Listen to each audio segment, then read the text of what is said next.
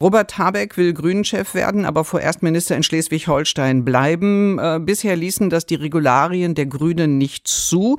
Jetzt ist es aber möglich. Die Grünen haben sich entschieden, die Regel, dass die bisher galt in der Satzung, ähm, Amt und Mandat müssen getrennt bleiben, dies zu lockern. Robert Habeck bekommt eine Übergangsfrist von acht Monaten, um seine beiden Ämter, die er innehat, äh, miteinander erst nochmal auszuüben. Auf welchem Weg sind die Grünen? Was zeichnet sich bei diesem Parteitag ab? Ralf Füchs von den Grünen ist auch ehemaliger Vorstand der Heinrich-Böll-Stiftung und jetzt am Telefon. Schönen guten Morgen, Herr Füchs. Guten Morgen, Frau Schulte-Loh. Herr Füchs, die Partei lockert, die Grünen Partei lockern ihre Grundprinzipien. Ist das der richtige Weg für einen Aufbruch in die neue Zeit, den man ja machen will? Also ich halte das für einen alten Zopf, der da jetzt halb abgeschnitten worden ist. Es ist ja nur eine Lockerung dieser Trennung von Amt und Mandat, aber die Grünen müssen wie andere Parteien auch doch am Ende ihre fähigsten Leute an die Spitze stellen und wenn jemand gleichzeitig politische Verantwortung innehat, politische Erfahrung äh, sagen Macht als Minister, dann qualifiziert ihn das eher für den Parteivorsitz, als ihn zu disqualifizieren.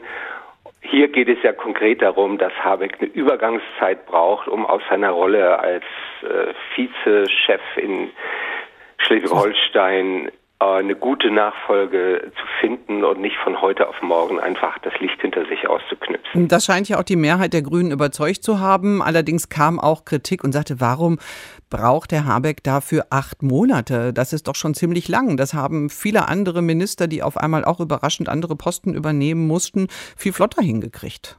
Ja, ich denke, er hat erstens noch eine ganze Reihe von Projekten, die er gerne zu Ende führen möchte. Und zum anderen braucht es Zeit, um eine gute Nachfolge zu finden. Muss dann gewählt werden, sollte sich auch vielleicht ein bisschen warm laufen. Also ich finde den Streit darum, ob das jetzt sechs Monate oder ein Jahr ist, der ist doch ziemlich nichtig. Mhm. Also Trennung von Amt und Mandat, wie es bisher in der Satzung stand, weg. Sie sagen auch die Flügelthematik, also Realos auf der einen Seite, Fundiste auch nicht mehr zeitgerecht. Alles weg. Weshalb? Natürlich bleiben die Grünen, und das sollten sie auch, eine vielfältige Partei. Das geht ja jetzt nicht darum, alles in eine Richtung nur gleichzuschalten und alle Unterschiede bei den Grünen zu nivellieren, um Himmels Willen nein, sondern es geht darum, dass diese alten Strömungen eigentlich nur noch leere Hülsen sind. Das sind nur noch Karriere, Seilschaften und Instrumente der Machtverteilung. Äh, insofern sollten die Grünen den realen Pluralismus, den sie haben, eine Vielfalt von Meinungen und von politischen Positionen auch in ihren Fraktionen und auch in ihren Vorständen repräsentieren, aber nicht mehr nach diesem alten Muster eins links, eins rechts und eins fallen lassen. Das ist wirklich überholt. Aber die Quotierung zum Beispiel äh, auch der Frauen, das hat den Grünen doch nur gut getan.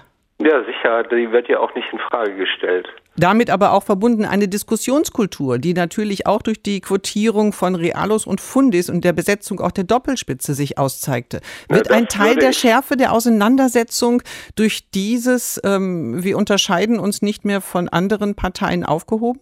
Das würde ich äh, in Frage stellen, ob diese Art von Flügelproports der grünen Diskussionskultur wirklich gut getan hat.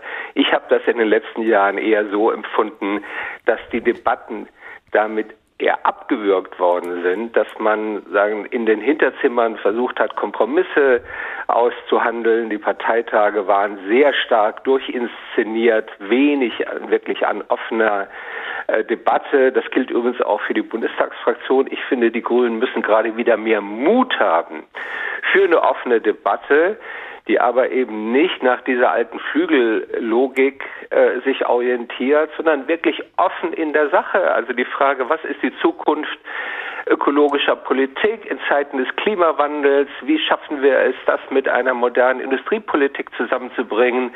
Was ist die Zukunft der sozialen Sicherung vor dem Hintergrund der digitalen Revolution und dem demografischen Wandel? Die Grünen müssen wieder vorne sein, wenn es darum geht, Zukunftsthemen zu äh, sagen, besetzen und auch die öffentliche Fantasie mehr beschäftigen.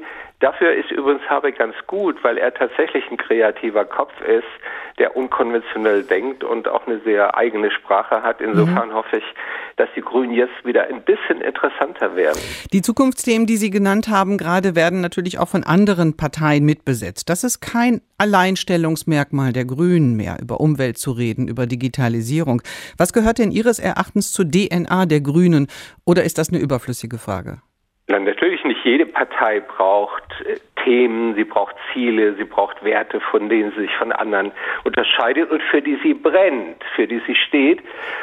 Aber dass jetzt die Grünen überflüssig geworden wären, weil ihre Themen äh, verallgemeinert worden sind, das äh, sehe ich überhaupt nicht so. Ich meine, wenn Sie die äh, Sondierungsvereinbarungen zwischen Union und SPD sich ansehen, da hat es Klimawandel nicht mal in die Präambel äh, geschafft, der wichtigsten Themen, denen sich diese Koalition äh, sagen, widmen will. Es zeigt sich gerade, dass ohne die Grünen sowohl die ökologische Frage droht, wieder ins Hintertreffen äh, zu geraten, aber insgesamt zu wenig Zukunft in der deutschen Politik ist und dafür waren die Grünen eigentlich immer stark, dass sie Themen vorweggenommen haben, dass sie unkonventionelle Antworten auf neue Herausforderungen gefunden haben. Und diese Stärke müssen sie wiederentdecken. Wiederentdecken. Sie haben ähm, 1991 schon ein Buch geschrieben mit der Frage, ist die, ist, sind die Grünen noch zu retten?